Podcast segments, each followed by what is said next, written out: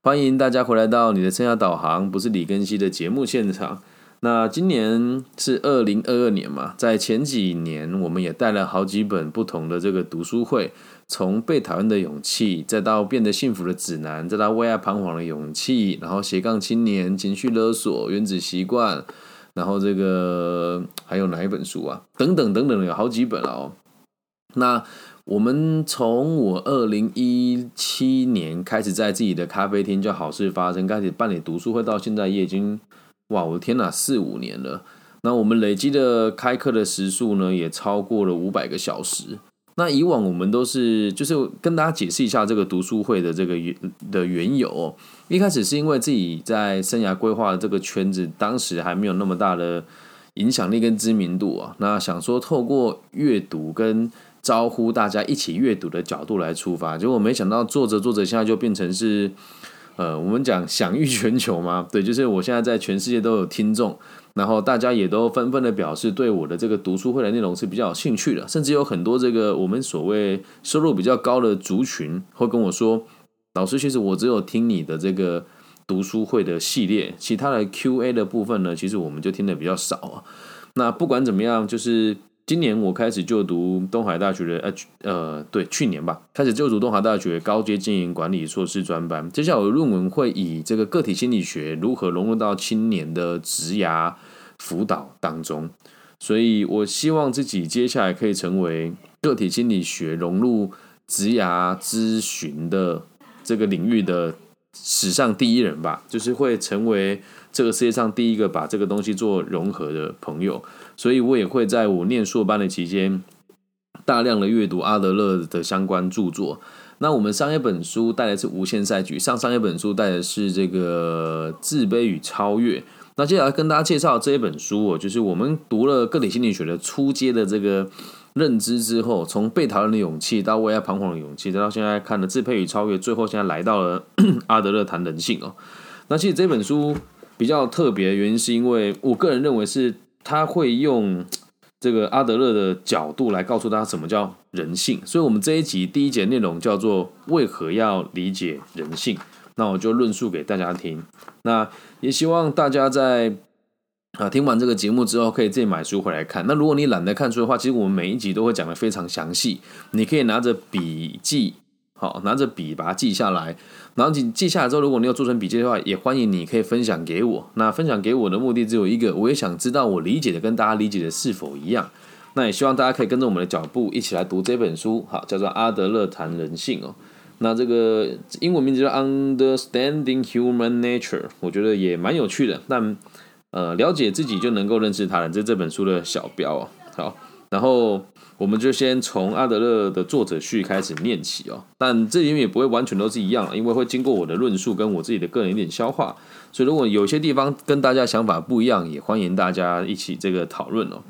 阿德勒博士表示哦，出版这本书是为了帮助一般大众对个体心理学的基本观念有所了解，那同时呢，本书也要证明要怎么把这些理论和知识实际运用在我们的日常生活当中，不管是这个世界和人群的互动，或者是自己的生活各个层面。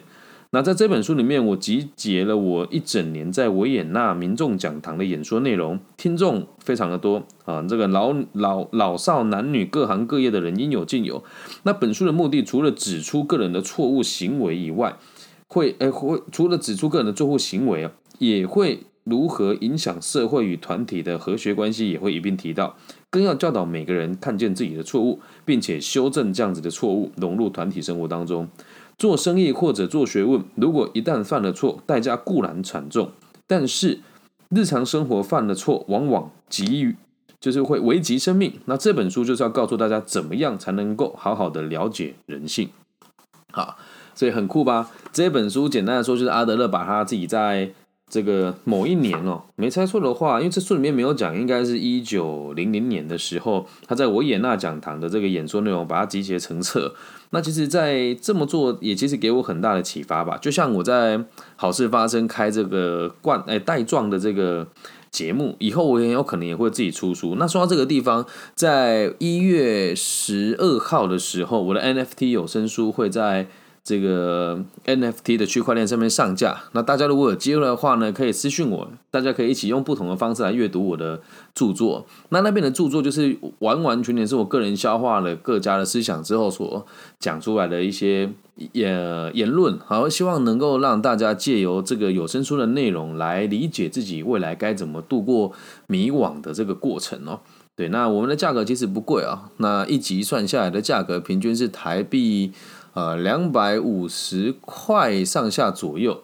对，那我们进钱方式比较有趣，是希望大家都能够用最简单的方式体会元宇宙的这个艺术品，然后同时也希望大家可以用这样子的逻辑，用最低的成本购买到这个。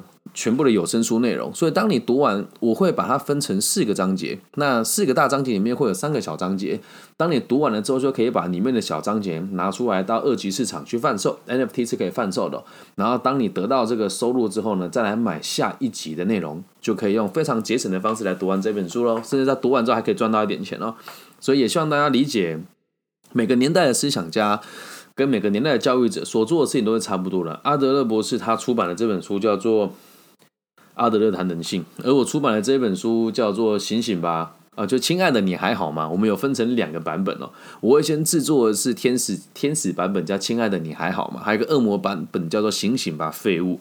那如果大家想要收藏的话，都可以一起跟我用私讯的方式，我会把这个如何呃取得的管道分享给大家。OK，好，那我们就要开始看到书里面的真正的第一个章节内容喽。好。我们要先从序论开始哦。那因为这本书的内容其实非常扎实，那我会把它分成一个一个短讲来跟大家进行哦。也希望大家可以跟着我们的脚步，慢慢的往前了解个体心理学更多。好，那我们就开始喽。序论一开始讲的是从生命体验心灵的震荡。这里啊，他特别提出了这个一个引言哦，是希罗多德所说。他说：“人类的命运由心灵决定。”人类的命运由心灵决定啊！其实我看到这里的时候，我觉得很好奇，由心灵决定啊，这就这句话其实完完全全的贯彻了个体心理学所所想要陈述的内容。个体心理学在讲是先有结果才有原因的，而这个结果其实是藏在我们心中。那我们心中有了结果了之后，我们才会去行动。所以人类的命运由心灵决定。那这么说好像有点太夸大，你要去想哦。那人类的命运就是由每一个人的努力所造成的，所以这一代的人的心灵是什么样子，下一代的人就会过什么样子的生活，有趣吧？我觉得这个想法也还蛮突破的。那我们就来开始念我们书里面的内容喽。人性这门科学啊，如果啊我们用武断和高傲的心态来看待啊，是绝对行不通的。唯有谦虚的人才能够了解人性。我看到这边的时候，我就想到一件事情是。嗯，确实是有谦虚，是只有谦虚的人才会了解人性，因为谦虚的人才懂得用客观的角度去思考，然后并且了解自己是还有很多可以改进的地方。所以像我以前都会说，比谁谁谁一定是这个样子，而现在的说法会改变成很有可能是什么什么什么样子。那书里面会举很多真实的案例，让来让我们理解人性是什么。所以要先知道，要放下武断和高傲的心态来看这一本书。然后也要希望大家知道，有很多人是比较属于神棍那个类型的，就是那个谁一定就是怎么样了哦，又或者是啊，我就是对的，别人都是错的，呃，或者是这个呃，神明说的都对，这个都是不够谦虚的说法。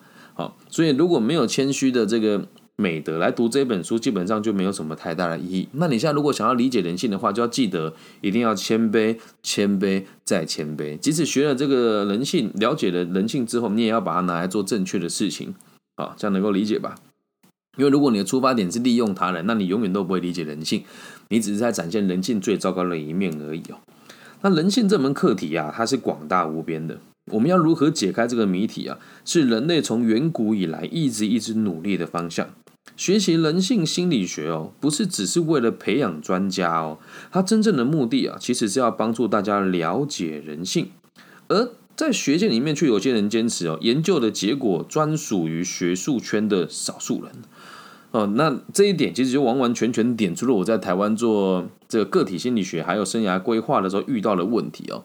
大家都会在讲课的时候讲很多专有的名词，包装很多我我觉得就是不着边际也没什么用的这个名词，比如说什么嗯，情绪勒索啦，内在小孩啦，说什么职场巨婴啊这些话，就讲一个好像人家听不懂又很专业的东西，然后让人就觉得哎，好像很酷。这其实真的这个心理学是要让大家能够老妪能解的，就像我的这个节目会用这么呃活泼快乐的方式来带大家理解个体心理学，原因也只有一个。我认为我读到这些东西，我没有想要跟学术圈的人交往，我想要让更多群众能够理解什么是个体心理学，什么是人性。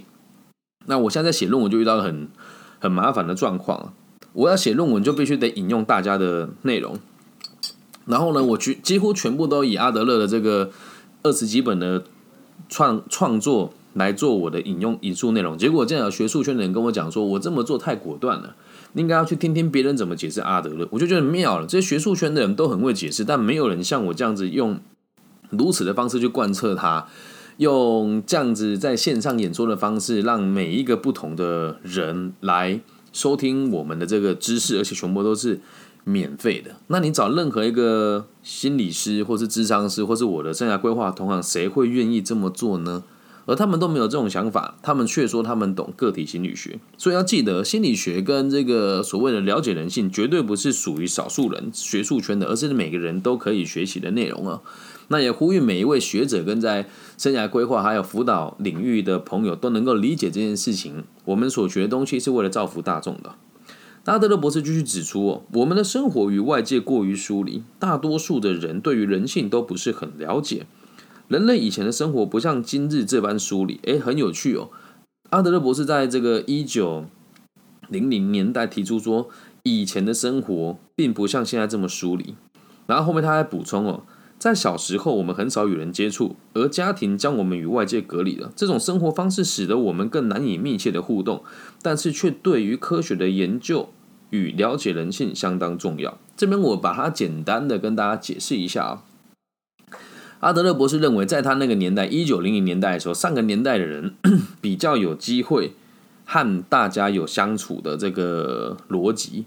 啊，原因是因为在那个年代比较分崩离析了。那后来在二战结束之后，世世界变得更稳定了。在稳定了之后呢，会有一个小小的状况是，我们就会以家庭为核心，而比较没有机会去跟大家有这种打散家庭的合作的方式。那再放到我们现在这个年代，人与人之间的互动就越来越疏远了。咱们现在的互动也真的是薄弱的可以啊。对你如果真的在学校，你一定如果你现在读大学，一定会有那个四年之后，你发现哎。你是我们班的同学嘛？你完全都没跟他接触过，能够理解吧？所以人的相处是越来越疏离的，这一点是在每个年代都会遇到的状况，就是一代比一代的人际关系更疏离哦。所以阿德勒博士他又说，我们与他人的互动太少，对待他人的态度容易出问题，判断力也经常出现偏差，一切啊都只是因为啊我们不够了解人性。哦，所以彼此成为敌人哇！你看这句话讲的多好，因为不够了解人性，所以我们成为彼此的敌人哦。那大家都很熟悉这两句话，一句叫做“话不投机半句多”，一句叫做“无言对面不相识”。那这个形容人们欠缺交集的词语啊，其实有很多了啊。那人们彼此都很陌生的这种情况，不是只有出现在社会上而已哦，也会出现在我们的日常家庭生活当中。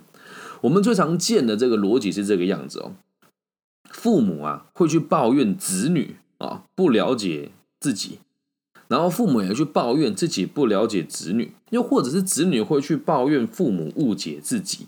哇，其实看到这边时候，我的感触特别深的原因，是因为 我现在在读这个 EMBA，就是所谓在全台湾最顶尖的企业家才能够。去负担的这个中高阶经营管理工作者的这个硕士在职专班，我也很常听到我的同学们，我的同学大概都五六十岁了，在抱怨自己的小孩子不理解他，或是说他孩子的状况不好等等等等的。我想这些成功的社会人士也有这些问题，那我们来解决这个问题，是不是可以让社会更加安定呢？好，所以是因为我们不了解人性，才会抱怨彼此嘛。那阿德勒博士更指出哦。我们对他人的了解有多少，会决定我们用什么样子的态度对待人。也就是说，了解他人是社会关系的基础。了解他人是社会关系的基础那看到这边，你会去想：难道了解人性之后，社会就会和谐吗？本来就是这样啊。你能够理解别人不合理的逻辑是因为基于什么样子的动机，你当然就会少一点仇恨嘛。所以，如果人啊能够对能够多认识几分人性哦，相处起来就会更加的融洽，而人际关系的困扰也会减少很多。人与人之间的相处啊，出现意见不合或是处不来的状况的时候，完完全全都是来自于对彼此的认识不够。所以，看到他人的外在的行为的时候，会容易误解，或者是因此被误导他原哎曲解他原本的意思啊。而我们研究人性的目的啊，是为了解释为什么我们要从医学的观点来探讨人性，为什么要将人性这么广泛又模糊的领域当做一门科学，替它奠定明确的理论基础，很有趣吧？阿德勒博士他也承认哦，人性是广泛且模糊的啊。那也说它是一门科学，那我们要做的事情是奠定它的理论基础啊。那我们还会仔细检视人性学的前提，再来。决定它可以解决什么问题，达到什么效果，这能够理解吗？所以，我们这么做的目的，包含我们推广这一本书，也就是是希望我们可以让社会更加的稳定。而这一门科学是非常广泛且模糊的，但它始终还是一门科学啊！但是大家不用担心，我会带大家一个一个慢慢的来阅读。那如果大家有问题，可以随时私讯我来告诉我，你觉得哪个地方解释的不好，或是哪个地方你听了觉得不大了解啊？好，那接着跟大家分享一下啊，阿德勒博士就指出了心理治疗这件事情啊，是一门必须非常了解人性的科学。精神科医师呢，必须得能够在短时间内正确的判读出精神异常的患者的心灵状态。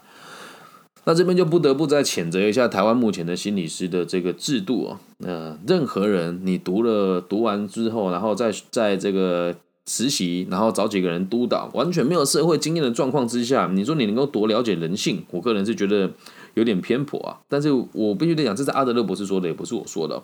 那所以这个行业的专业人员必须得相当清楚患者的内心出了什么问题哦，在进行诊断、治疗或开药方的时候，才能够准确无误。如果单只看患者的外在行为是行不通的哦。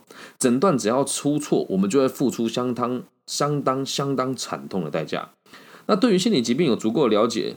便可取得很好的疗效。所以换句话说，我们对于人性的知识哦，通常哦，我们对人性经经过了严格的检视，了解吗？我们对人性的知识是经过严格的检视的，因为在过去有这么多年的精神科医师做这些练习嘛。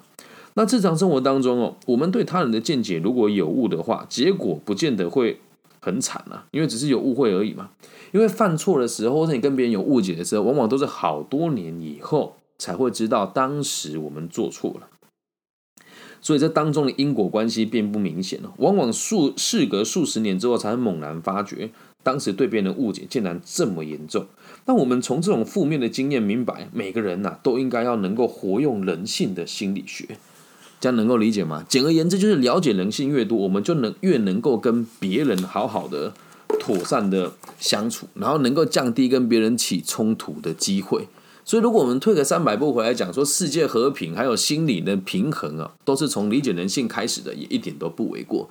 这就是为什么我们要理解人性的原因。以上就是第一章节的内容啊。那也要跟大家举，每次都会举几个例子给大家听嘛。其实，在我的。人生历程当中哦，也很常出现跟别人的误解，这时候我就不得不再提到一个很知名的餐厅哦，叫很知名的餐厅，在一中街叫做混。如果大家听我的节目够久，都会知道混的初始的投资的股东三呃有十个人，我是其中排名第三大股份的股东。那其实我们在最后分开的时候，呃，很多人都觉得好像我是被欺负的，是委屈的，而我当时确实也有这种感觉，因为我觉得自己应该要拿到更多的钱啊。而时隔多年才知道啊，原来当初一切都只是误解跟误会，因为在他们的世界里面，我真的也没有利用价值啊，而且在这个集团当中，慢慢的也不需要我的存在，所以他们要我离开是很合情合理的。而我当时心中充满了咒骂，然后呃，道上的兄弟也都说他要替我处理这件事情，但万幸的事情是在那一年的冬天，我就开始接触个体心理学。那现在读这在读这个章节的时候，我的感触就特别的深哦。就是如果当初我早一点接触这门学问，或许我对他们的恨意不会这么的强，而在最后也不会闹到这么多的不愉快。虽然说现在大家也都还是很好的朋友，但是如果再早个五年就是在一开始投资的时候，我就能够知道人性本该是这个样子。或许跟他们现在可能还会有更多合作的机会。所以你现在如果遇到某一些挫折的时候，也希望大家不要把它放在心上，因为都是个必经过程。还有一切都是来自于对于人性的不理解而已。好，以上就这集全部的内容了，希望大家喜欢。那也希望大家可以跟上我们今年的这个新的读书会——阿德勒谈人性。至于会做成几集呢？嗯，我还不知道，因为我现在目前只看到一半。如果大家喜欢的话，也可以透过各种不同的管道来支持我啊，让我继续能够用这样子的方式，在这个世界各地发送我个人的知识，还有这个认认知的这个结晶哦。那希望大家都可以给我五星按赞加好评。那如果听了之后你觉得不喜欢，你也可以跟我讲你不喜欢的点在于什么地方啊？那如果你是大陆地区的朋友，帮我在。网易云的频道帮我按赞、分享、加订阅，我会非常感谢你。如果你的个性比较害羞，可以加入我的这个微信号，我的微信是 B 五幺五二零零幺。那如果你是其他地区的朋友，可以透过 Facebook、Instagram、IG 或者 YouTube 来追踪我啊。我的名字叫李更新，到哪都是行不改名，坐不改姓，木子李长庚啊，甲乙丙丁戊己更新的庚，然后王羲之的羲。期待在各个不同的平台听到大家的反馈哦。那最后也要邀请大家，在听完节目之后，可以找一个让你觉得舒服的角落，然后躺下来，闭上眼睛，祝福这个世界上每一个收听我这个节目的人都可以平安、健康、顺心，包括你，也包括我。希望我们的节目可以给这个世界更多安稳的可能性。我爱你们，拜拜。